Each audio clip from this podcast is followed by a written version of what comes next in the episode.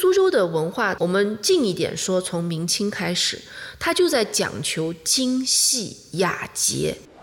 文征明他喜欢喝茶，他喜欢喝宜兴的阳县茶，他不喜欢吃杨梅，因为他的牙口并不是很好。他喜欢吃螃蟹，他有可能还是一个近视眼。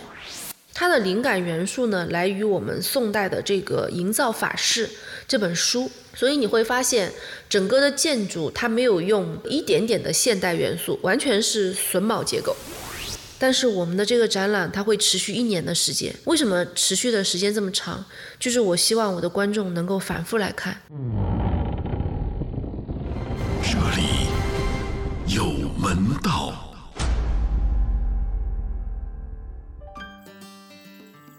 嗯，各位好，欢迎来到门道，我是小藏。门道的博物馆专访了已九十多期了，真的很高兴。这一次我们访谈的对象呢，是一位女性馆长，而且是在一个非常温婉的城市里，在一座被称为一个大师的小女儿的博物馆里。呃，可能朋友们已经猜到了，我们今天的时光探宝人是苏州博物馆的馆长谢晓婷女士。谢馆长您好，你好，嗯嗯，欢迎您来到门道啊。其实苏博我早前就采访过，对谢馆长可以说是仰慕已久。但是刚刚加到微信，不过呢，就是在加到微信的这一天，我看到谢馆长发了一个榜单，这个榜单是今年二季度全国热搜百强博物馆的榜单。您知道我朋友圈里边博物馆的朋友也特别多啊，但是我看到您发的这个榜单，我点开一看。我非常的开心，因为这果然就是叫做底气。嗯，我可以跟听众朋友们解释一下啊，咱们在全国网友在二季度热搜的博物馆的第一是故宫博物院，呃，这可能没有什么疑义而，独一份儿。那第二就是我们苏博了，呃，我待会儿会把这个榜单放到我们的 show notes 上面，呃。在节目里边，可能我我知道谢馆一直比较低调，但是大家一看那个榜单就会明白，呃，苏博有多厉害，因为他超过了很多大家耳熟能详的博物馆。但是第一个问题，我不想让谢馆长那么低调，我想问一问苏博为什么能冲到这个位置？嗯，其实这个榜单，我觉得它应该是一个综合性的考量，对一个博物馆。呃，还是通过比如说各大网站的搜寻的这样的一个指数啊，还有就是在媒体的一个曝光度啊，然后呢，还有就是实际到馆的这样的一个人数，其实它也是能够显示出观众对于一个博物馆的就是热爱。我觉得这是一个非常大的趋势和一个小的环境结合造成的。大趋势就是现在这个我们疫情放开了，然后大家会有一个类似于报复性的一个反弹的一个趋势，然后都想到某一个地方、某一个城市，或者说是某一个城市的博物馆去看一看。那选择是非常多样化的，因为全国它有六千五百六十五座的博物馆。它散布在全国各个地方、各个城市。那为什么会选择苏州这个城市？为什么会选择苏州博物馆？这个是跟就是苏州博物馆，呃，这么多年的这个努力和这么多年的这个业务的工作的这个呃不断的提升，其实是密切相关的。呃，我们相信，呃，这个其实是观众在用脚来投票。呃，你会发现，就是苏州博物馆，即使你提前七天预约，你也不一定能预约到。呃，虽然我们已经放开到一定的程度，但是票依旧是一票难求。本馆一个一天大概它有多少大的？嗯，我们现在本馆是每小时是一千五百的这样的一个预约量。呃，然后开放日一共是七个小时嘛，呃，你可以算出来。然后西馆现在一天是一万五的预约量，也约满了，所以这就能够看到，就是观众首先对于博物馆的一个热情，还有一个就是博物馆它自身的能够给观众提供的。公共文化服务可以说是越来越多样了，这样也便于观众能够吸引他们进来，所以我觉得这是一个双向的，嗯，双向的选择。对，呃，其实苏博是大家比较喜欢的一个博物馆了，真是，因为比如说我们说。中国任何一个地方的博物馆，大家可能说一个名字，它的概念还是比较模糊的。但是苏博一说，所有的博物馆的迷或者是朋友们脑子里边就会立刻有一个明显的样子，而且这是苏博独一无二的样子，甚至可以说是一个苏州的名片，它非常具象。嗯，所以我想问一问谢馆长，您觉得苏博和苏州是怎样的一个联系？或者您觉得苏州这个城市应该有一个怎样的博物馆？嗯，其实当时呃，苏州博物馆建馆很早，呃，我们一九六零年就已经建馆了。呃，当时建馆是在现在你所处在的这个隔壁的这个太平天国众王府这样一个国保单位里面。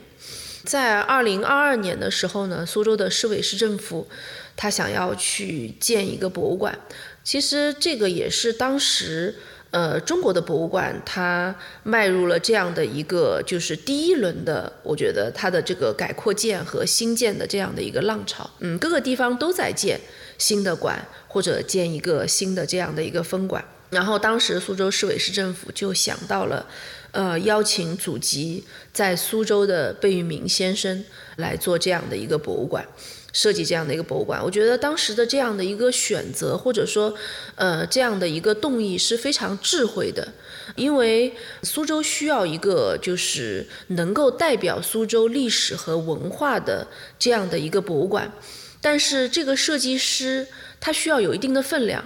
他又要懂苏州的历史和文化，因为苏州毕竟是一个非常有历史的这样的一个城市，它有两千五百年的建城史，它有这个两个的世界文化遗产，呃，我们的苏州古典园林，我们的大运河苏州段，然后它有这个七项的世界非物质文化遗产。昆曲啊，评弹啊，桃花乌木刻年画，包括这个刚刚进的这个制茶的技艺，所以它是一个有着非常丰厚历史的一个城市。最早一开始。市委市政府还没有这么大的这个胆量，说是让贝聿铭去设计，因为贝聿铭就已经退休了，他当时已经是八十多岁高龄了。他们最早请的是贝聿铭先生的儿子，但是贝先生来了苏州之后。他就觉得有可能他儿子是不能完好的，就是非常胜任这样的一个设计的工作，呃，因为他对苏州的历史和文化并不是特别的了解，所以当时他主动就提出来，想跟他儿子一起来设计，呃，这座博物馆。事实上，就是说这样的一个选择，不管是苏州市委市政府的一个选择，还是贝聿铭先生的这样的一个决定，对于苏州来说，对于苏州博物馆来说。都是呃非常好的这样的一个一个选择，我们会发现有了这样的一个苏州博物馆的这样的一个本馆，呃，之前我们叫新馆，因为现在我们有了西馆，所以我们叫本馆。有了这样的一个本馆之后，呃，苏州博物馆在这个业内，呃，不仅是国内还是国际，它上面的这个影响力是不断的提升的。我记得二零零八年。在这个《纽约时报》，当时他的一个评论记者霍兰德考特先生就已经来过苏博，呃，他来过苏博回去了之后，就在《纽约时报》上面，而且是头版就发了这么一条评论性的文章。他说，苏州博物馆在中国这么多的博物馆当中，它既传统，呃，又现代，呃，又是一个与园林相伴的博物馆，它会给观众一个不一样的感受。所以说，呃，苏州博物馆这么多年的发展，我觉得首先他应该感谢贝聿铭先生。但是其实仅仅有建筑是不够的。我们在零七年的时候，苏州博物馆就开始做问卷调查，然后我们就会发现，呃，有百分之七十以上的观众到苏州博物馆来说是来看建筑的，他们的目的性和指向性非常的明确。但是到了二零一二年、一三年、一四年，我们再看我们的观众问卷调查，我们就会发现有百分之七十的观众，他到苏州、到苏州博物馆是来看苏州博物馆的这个展览，是来体验苏州博物馆的教育，是来关注苏州博物馆的文物的。这样的一个数据的变化，反映出来的是一个什么呢？是背后苏州博物馆的这些工作人员，这些每一个的这个苏博人，他背后努力的付出，因为借着贝聿铭先生的这样的一个博物馆，他给予苏州的，给予苏州博物馆呢是一个非常高的标准。那在这样的一个高标准之下，那所有的苏泊人都是在这样的一个高标准之下进行了一个很高的一个业务的一个策划和团队的一个努力。通过这么多年的努力，你会发现苏泊的展览、苏泊的教育，包括苏泊的文创，都越来越受到我们观众的喜爱。其实不仅仅是这个中博热搜网。呃，苏州博物馆排在了第二名。你会发现在我们的这个天猫的近期的这个数据里面，苏州博物馆的文创也在销售上面达到了一定的高峰。所以这是一个双向的一个互动的，可以说是一个非常正向的向上的一个互动关系。嗯，对，对，说到苏博的文创，本来我也正好想问您啊，就是咱们苏博的文创不是在文创热的时候就很突出，就是在其他博物馆还没有这个特别明显的文创开发或者 IP 开发意识的时候，苏博的文创可以说是一枝独秀，比较早就进入了观众的或者是进入了受众的这个视线了。而且我印象最深刻的是，很早很早很早，我们就把文征明手植这个紫藤的这个种子作为一个文。创，因为当时我吃了一惊啊，就非常非常的新颖。就这个点子，咱们是怎么想出来的？就包括很多文创的开发。其实呢，我就觉得，就是说，一个博物馆它的发展，或者说一个博物馆它的运营，它一定是背后有一批团队的。对于苏州博物馆而言呢，创新是它始终的一个关键词。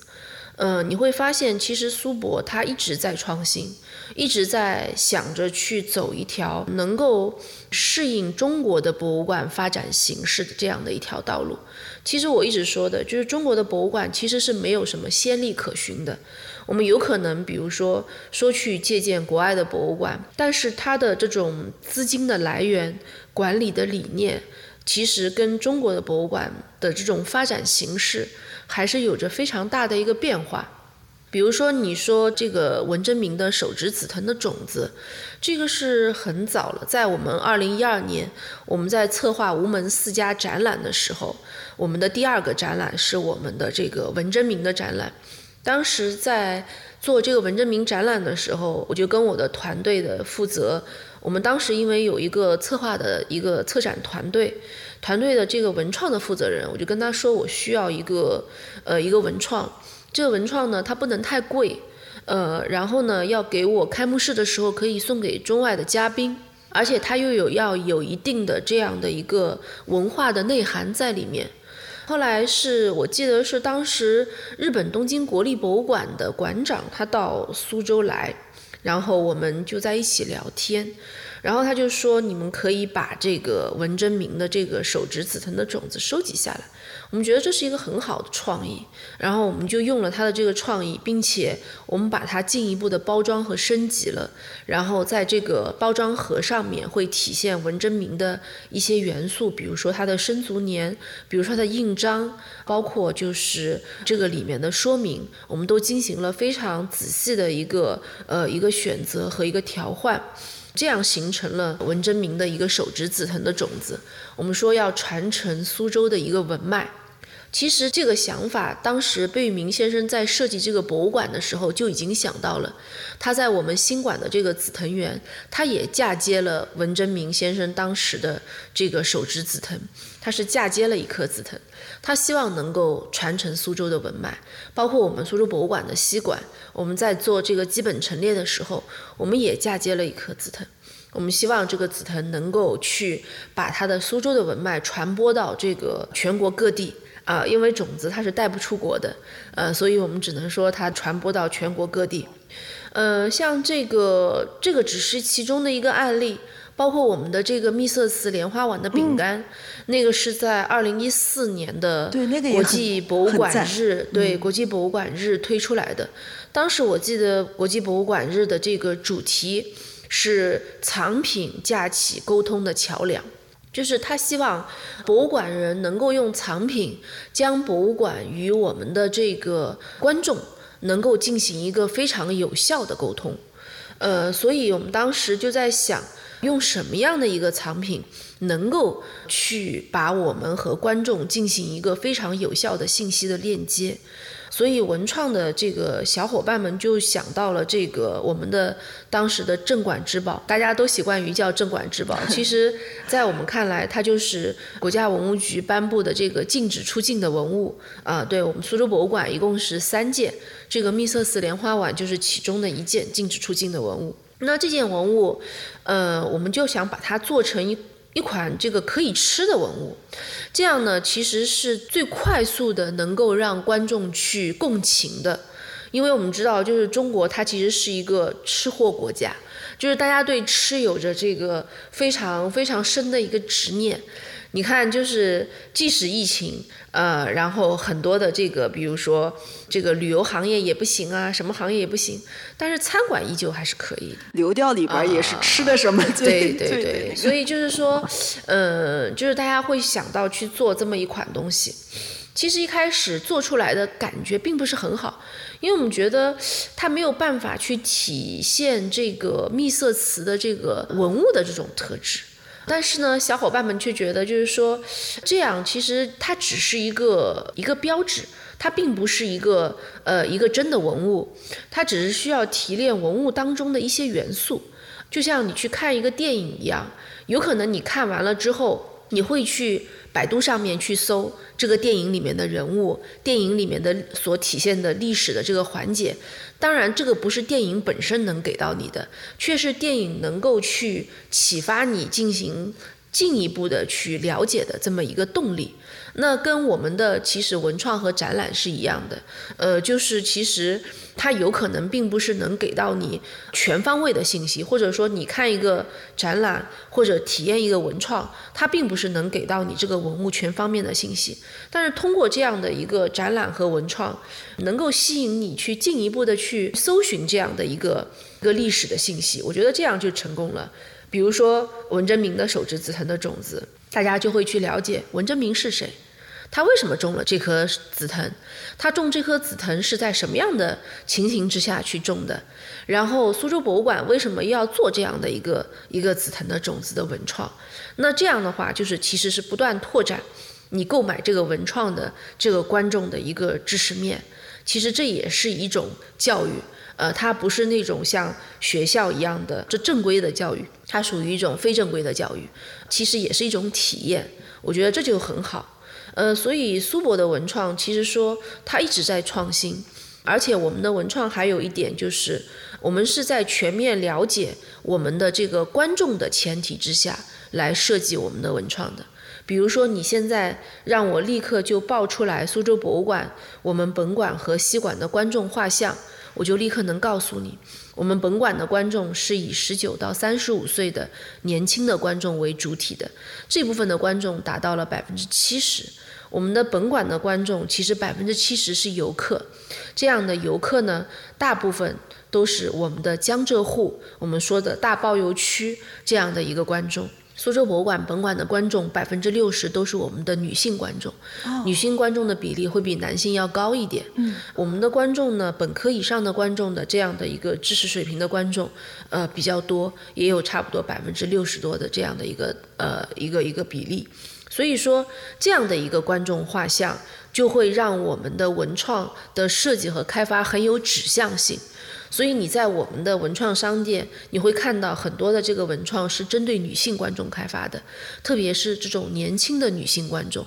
那西馆的观众又是什么样的呢？这个两年，我们是二零二一年建成开放的，到现在差不多快两年的时间。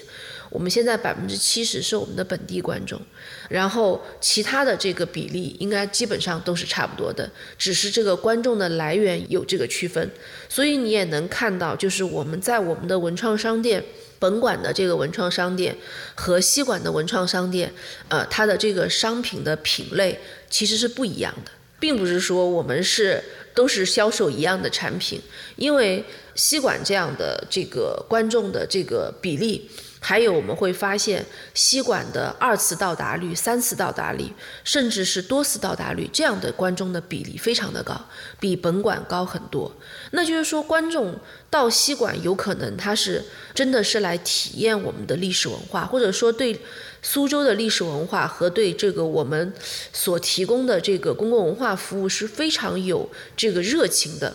粘合度是非常高的这批观众，所以我们的文创也是设计的是不一样的。嗯，对，因为刚才谢馆长说到这个文创，我是有个感受，因为去过国内很多博物馆，这文创也看了很多，因为女孩真的去比较喜欢这个。我的感觉就是很多文创其实它换个头换个像就是一样的，但唯独苏博不一样，苏博的文创它从。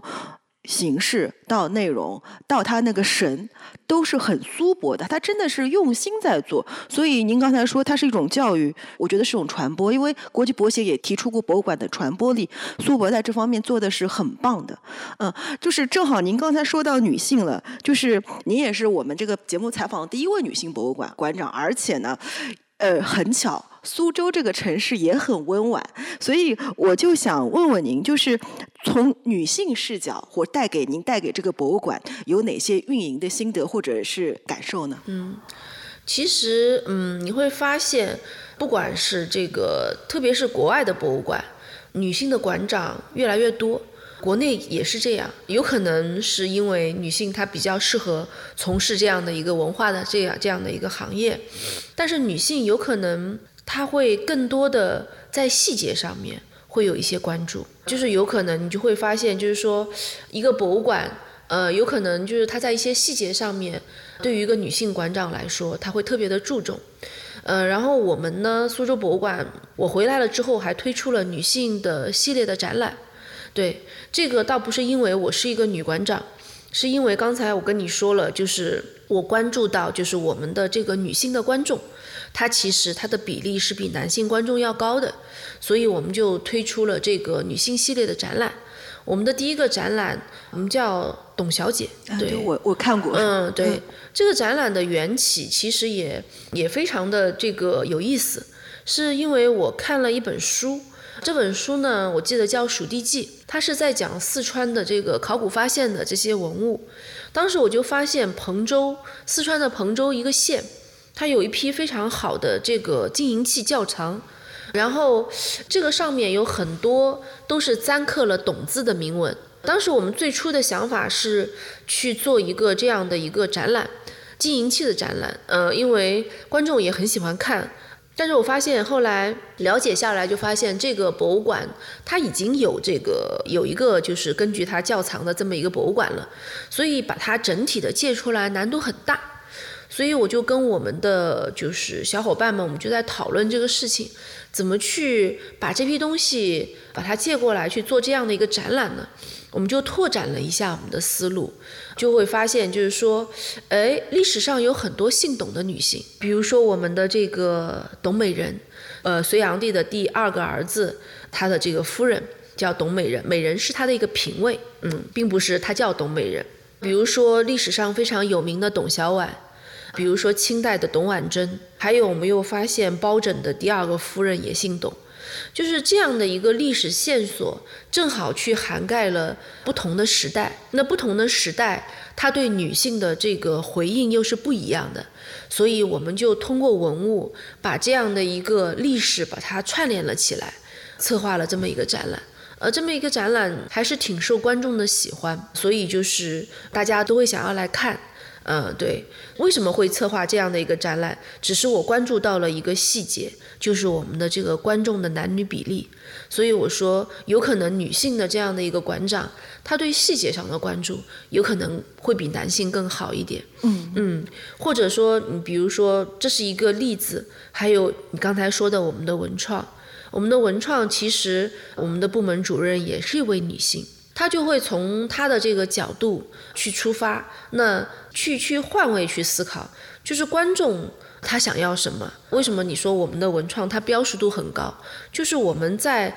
做文创的时候，我们是在深挖内容的，就是我们要对每一款文创它的设计的这个根本的元素，它要有一个非常非常深刻的了解。就像我们做这个文征明的展览。我们是深挖了它这个展览背后的这个内容。比如说，我现在就能告诉你，文征明他喜欢喝茶，他喜欢喝宜兴的阳羡茶，他不喜欢吃杨梅，嗯，因为他的牙口并不是很好。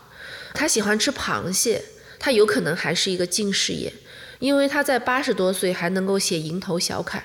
就是基于你对一个人物的了解，你才能够去把一个展览、一个文创，或者说一个系列的展览。和一个博物馆去做好，因为在这个背后，它需要花很多的功夫去去做很多背后的事情。这些事情呢，其实是观众看不到的。对对，所以我刚才听出来了，就是谢馆长他很谦虚，他只说了一件就是对细节的关注，但是这个对细节的关注里边，不论是学术上啊、服务上，还有传播上，其实都是走到人心里的。以谢馆长，包括你的同事们。这样一种独特的。我们不能全部说是女性视角，但是女性的细腻给了我们历史的温度，给了我们博物馆展览服务很好的这个体验感。所以，为什么我们有人会觉得苏博好？但苏博好在哪里？那为什么会那么好？其实背后就像您说的是，冰山下面有很多很多的工作，很多很多的这个专注的专业精神在里面。而且特别有意思的是，贝聿铭先生也说苏博是他小女儿。所以我们今天好像呃没有离开这个女性话题。我看到过一张照片，很有名，就是。贝先生就坐在这个中心庭院里边，有一个起重机在吊那个假山那个片石。据说就是贝先生分毫不差的来摆布，不是说他画了个图工人去摆。就这张照片我也会放到 show notes 里边，就是我看了很震惊，我相信大家看了也都会很震惊。这样一个博物馆是这么一点一点精心的做起来的。我而且我听说当时老先生连展柜的尺寸都是设计好的，不太好挪移的是吧？想因为大家。当时时可能您说这个苏博的空间大家比较关注啊，但是其实就我观察，其实大家还没有真正的了解或者发现苏博空间的隐藏菜单，比如说那个送画堂，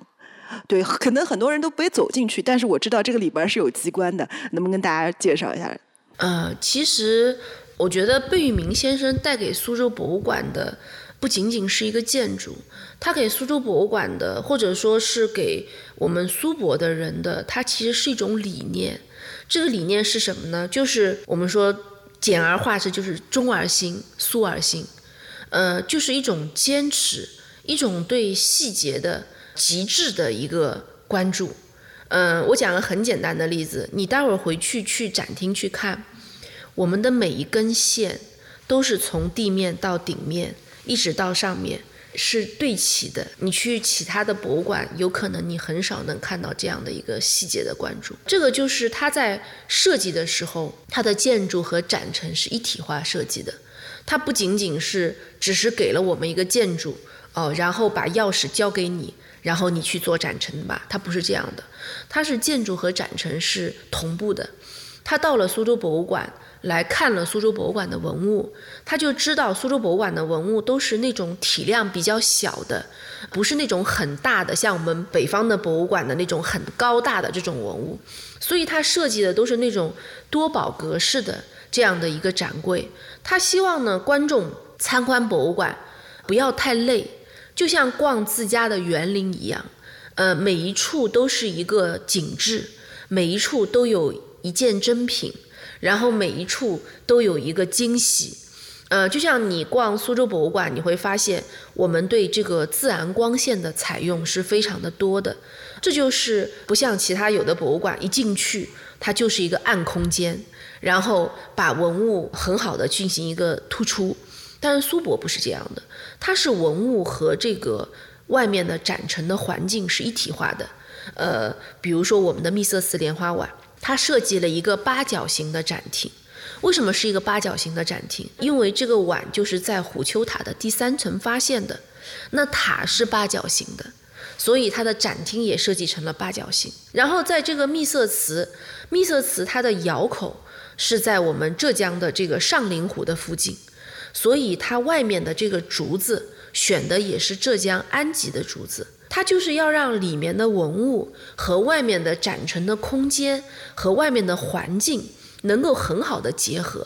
有可能就是说没有人跟你讲，你不知道。对。但是你进去了之后，你就会自然而然发现就是融合的非常的好。就就像你刚才说苏州博物馆，大家都觉得苏州博物馆好，但是并不知道苏州博物馆它好在哪里，因为它给你的是一个多方面的体验。它是通过展览、教育、文创、服务这样的一个合集，让你有一个呃非常好的感受。所以这就是一个从贝聿铭先生开始，延续到我们每一个苏泊人身上这样一个对细节的极致的追求。这是一种苏泊气质。对，这有可能是一种苏泊气质，或者也是一种苏州气质。我们放大了说，像苏州的文化，为什么你会觉得很婉转？因为苏州的文化从这个明清，我们近一点说，从明清开始，它就在讲求精细雅洁，这个就是苏州的文化的精神。嗯，有可能你像苏州，它不是产玉的地方，但是它的玉雕和玉工就非常的有名。为什么有名？是因为那些苏州的工匠和苏州的文人，他进行了一个很好的结合，然后创作一件作品，你就会发现里面的这些东西，它既包含了文化的元素，也包含了苏州的工匠对这种细致的极致的把握。比如说我们小时候读的课文《河州记》，它的每一个窗户都是能打开的。你想想，这个工匠在一件这么小的作品上，他得花多少的功夫？这就是一个苏州人对极致的把握。这是基于苏州的这么多年的历史和文化，它能够带给苏州人，或者说浸润给苏州人的这样的一个身上的这么一个特性。这是要通过呃上百年或者说上千年的一个浸润才能够产生的，嗯。说到这个，刚才您说苏州人的文人生活，我就是有一个细节求证一下，因为我来苏博会比较关注，但是我没有验证过。就是我们贝聿铭先生特地设计了一个宋画堂，说下面为了模拟，比如说当时文人穿木屐在石板上的声音，这个房子下面是铺的钢，是吗？嗯，它是这样的，呃，所以说我们说它一个建筑，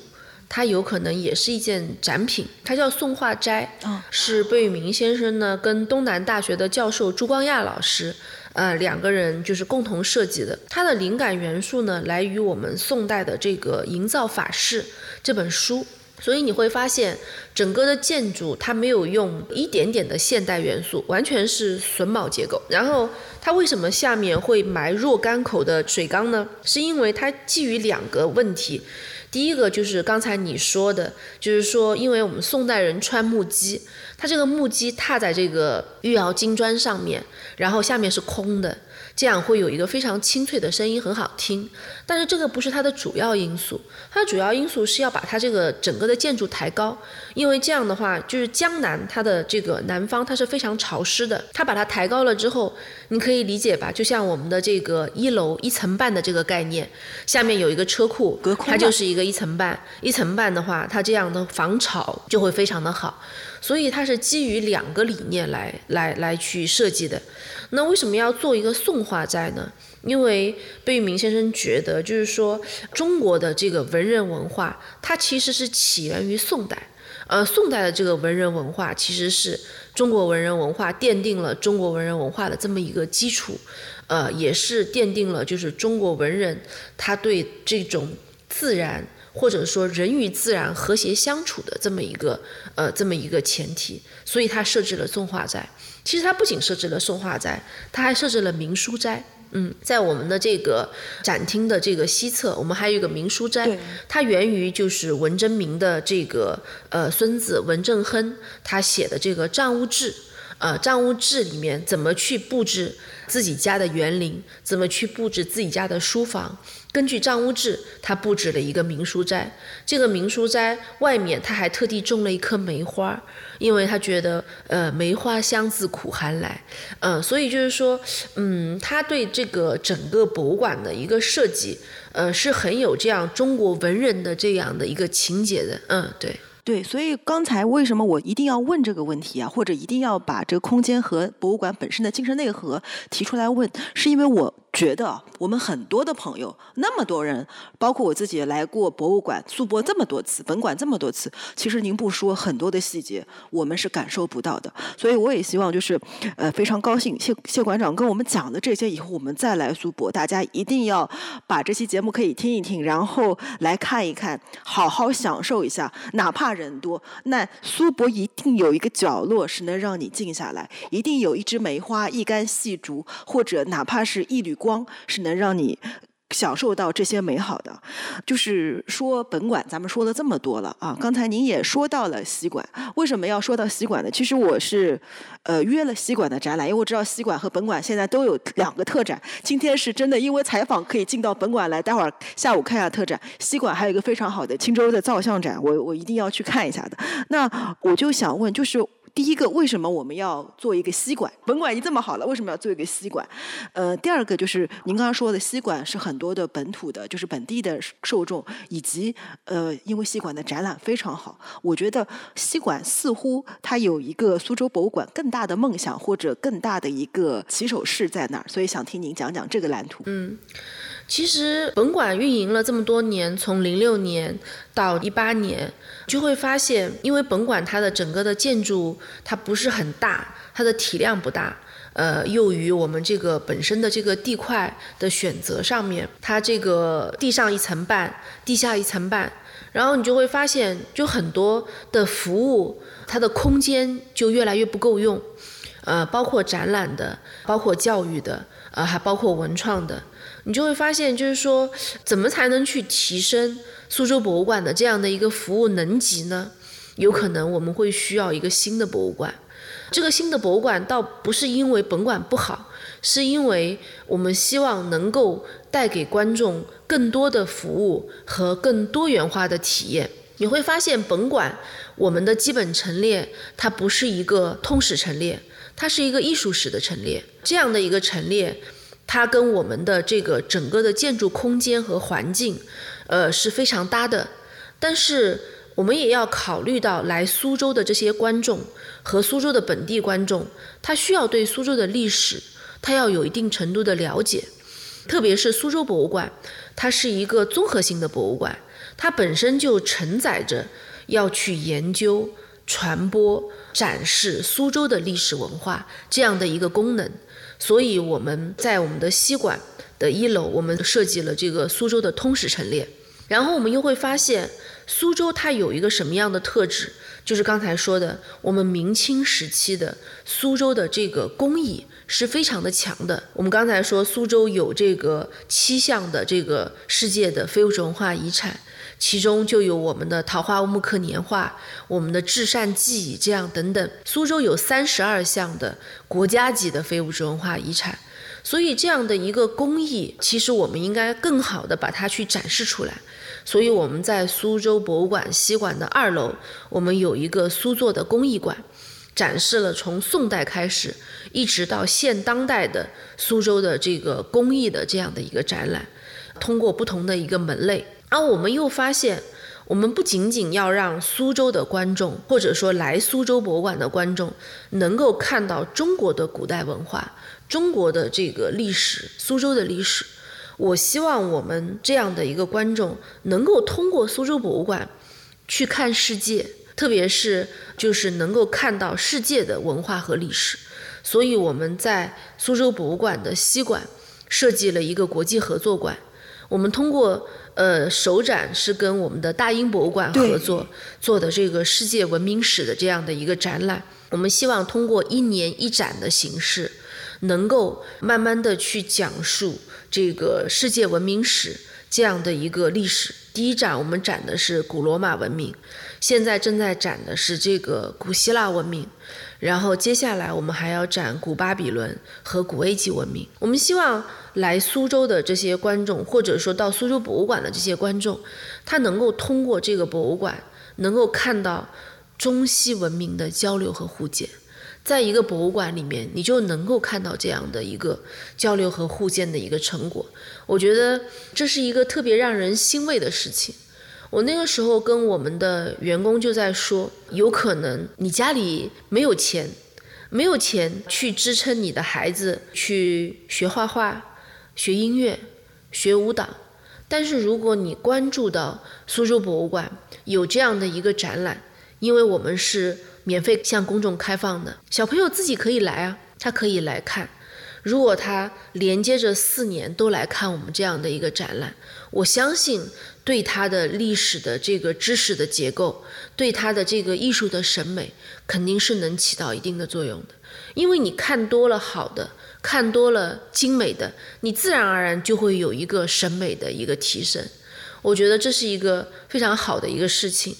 嗯，我希望更多的观众能够一次又一次的走进我们的西馆。能够去看这样的很好的展览，这个对观众的审美的提升，它不是一个强压性质的，并不是一个填压性质的一个说教性质的，就是自然而然的，你就会对他的这个审美有一定的提升。我觉得这就是很好的事情。我们在我们的负一层还设计了这个探索体验馆，这也是目前我们苏州的本地观众，特别是我们的小朋友特别喜欢的一个馆。这个馆是专门针对三到十二岁的青少年儿童设计的，所以我们会发现周末的时候是很多的小手牵大手，小朋友会带着家长主动的走进博物馆，去体验博物馆的这个历史和文化。有可能你会发现他在奔跑，他在吵闹，但是你会发现他是跟着我们的文物，伴随着我们的这个展览的设计，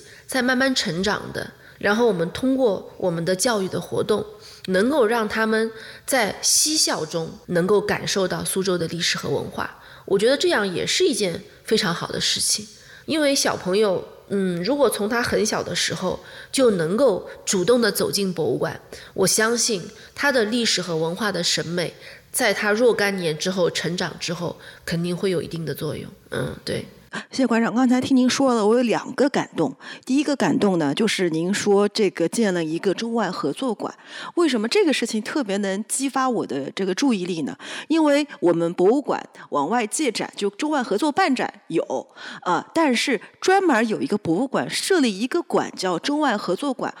我我可能也许我孤陋寡闻，但是我采访这么多，我是第一次听到。为什么我有这种感动呢？就是第一个，就是我本来也想问您，在提纲里也写了，就是西馆出道即巅峰，上来就是大英博物馆的这个合作，而且一个接着一个的特展。因为我还之前不知道你有这个是古代文明历史的这个计划，我说都是非常非常的吸引我们，就是可以说叫世界通识的这样一个一个逻辑。我在想，哎，为什么苏博的这个西馆的特展就一下子就是？可以说在江浙沪地区可以让人耳目一新，因为我我知道特展很多，基本上都是国内的这种大家借来借去或者大家一起策划的特展，但是苏博他坚持在做一个面向世界文明的特展，这让我很感动。因为我也想跟我们广大的听众或者我们听众里边博物馆粉丝很多，就是而且跟苏博很像，听播客的女性粉丝很多，高学历的很多，就是我们有这种看世界的这种渴望。所以苏博给我们提供了一个很好的窗口，同时苏博还把中国的传统文化跟世界文明放在一起，这是一种融合，这是一种我觉得是在国内非常有前瞻性的理念。因为我就不妨就是多说两句，就是我我感觉就是以前我们的文博的老人跟我们说，我们叫中国博物馆，比如说比如说博物馆，我们要加个的，因为我们。只在一个固有的圈层里边展示，但是如果我们到世界一流的博物馆去看，它可能会去展古埃及的，可能会去展这个东东西亚的、非洲的很多很多的综合文明的内容。所以，我觉得苏博在很多博物馆里边有这个意识，是让我非常感动的。所以，我也很期待，就是在您的这个理念下面，这一点能成为在国际上破圈或中国博物馆里边的这个第一个破圈的博物馆。嗯，确实是，现在国内的博物馆没有这样的。这样的一个展览，因为这个展览它其实已经是时间很长了。你把它制度化了，你办了一个中外，就是永远会有外国因为你发现，就是中国的博物馆的展览，三个月最多半年它就要结束的，特别是国国外的展览。但是我们的这个展览，它会持续一年的时间。为什么持续的时间这么长？就是我希望我的观众能够反复来看。像我们这个古希腊的展览，要展十四个月。嗯，如果你这个两次或者三次来看的时候，你就会对古希腊有一个非常深刻的了解。因为我们伴随这个展览，我们还会推出各种的教育活动，比如说我们的讲座、音乐会，呃，然后还有我们的一些手工的体验活动。包括我们的一些快闪。结合着这样的一个教育活动，你就会对我们的这个古希腊文化或者说世界文明史有一个非常深刻的了解。呃，比如说去年我们在展这个古罗马文明的时候，呃，我们也同步展了这个秦汉的这个展览。对，我看对秦汉的展览，其实它是同时间的这样的一个同时间的展览，其实里面有一部分的展品还是相似的。嗯，比如说古罗马展览里面的两个玻璃的冷口碗，和我们秦汉展览的呃这个两片的这个玻璃的这个碗的瓷片，它其实就是有相通之处的。这个里面我们就能看到这个丝绸之路呃这样的一个中外贸易这样的一个背景。所以就是说这样的一个展览，其实你不用太多的说教。观众自然而然就能够去体现到中外文化的这样的一个交流和中外文化的一个异同，嗯，对，嗯，对，所以这第一个感动，第二个感动就是您对孩子的态度，因为现在博物馆越来越火了，很多家长会把孩子带到博物馆里边，也有很多的非议或者是热点新闻出来，但是在您的这个理念里边，我听到了一种宽容和爱，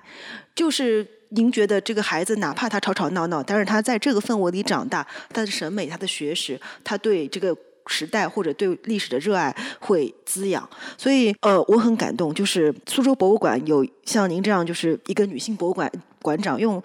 您的这种温婉和您的这种爱，来给了这个氛围，给了这个博物馆温度，给了历史温度，所以我听了以后非常的感动。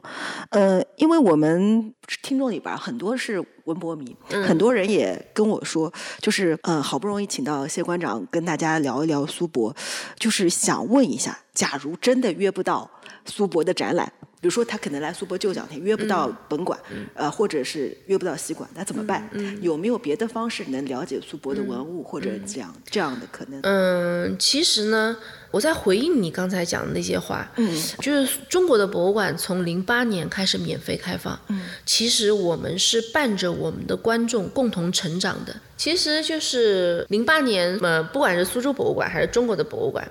刚开始免费开放的时候。其实观众会有很多不文明的参观现象在博物馆里面，呃，有的观众他甚至会带着菜进来摘菜，会有的。然后当时就会觉得，哎，在讨论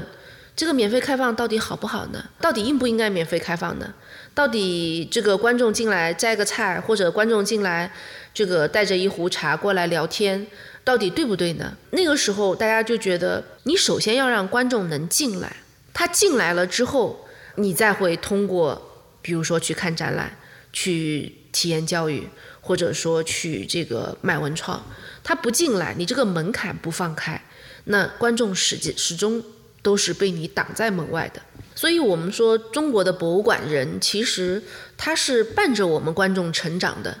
就是所以说同理，你要对中国的小孩要有信心，就是他总有一天他会知道，嗯，来博物馆是应该这样的。当然，我们也要做出一些努力。比如说，我们现在有很多的教育员，啊，他到了苏州博物馆来，我们会给他这个参观的这个文明礼仪知识的一个培训啊，或者说一个小知识的分享啊，然后才让他参观这个博物馆。所以，这种说教，它不是说教式的这种教育活动，它其实并不是说教式的，它是一种体验式的。所以我们希望就是观众到博物馆来，他能够通过他的这种各方位的一个体验，能够去感受到博物馆的文化，而不是说我们去说教他，你不应该这样，呃，你不可以吵闹，不可以大声的讲话，大声的喧哗，不可以怎么样。所以我很讨厌用禁止两个字。你会发现，就是有的博物馆，比如说在这个展厅里面，他会说，嗯，禁止喧哗，禁止用闪光灯，禁止饮料。我觉得你改一种方式不好吗？请勿怎么样，或者请不要怎么样？我觉得这样有可能会更好。所以一个博物馆，它不应该是这种很高大上的。我觉得一个博物馆，它应该是要。就像你刚才说，它要带着温情的，它要让观众走进去，能够感受到一定的温度。这样的温度是通过你的服务，嗯，你的这种细节化的、精细化的，或者说人性化的服务，让他去进行一定的感受的。只有他感受到了你的这种温情，他才会一次又一次的走进来。嗯，对，所以我就是真的觉得，呃，虽然您说了这个。细节啊，或者什么的，我是觉得有一种爱，这种爱可能是苏州温婉这个温婉城市的气质，也可能是历史文化的中国人传统的这种质朴和憨厚的，这或者这种厚重的这种情感、朴素的情感。那就是还是想带我们的听众问一问您，呃，假如啊没有约到苏博的参观，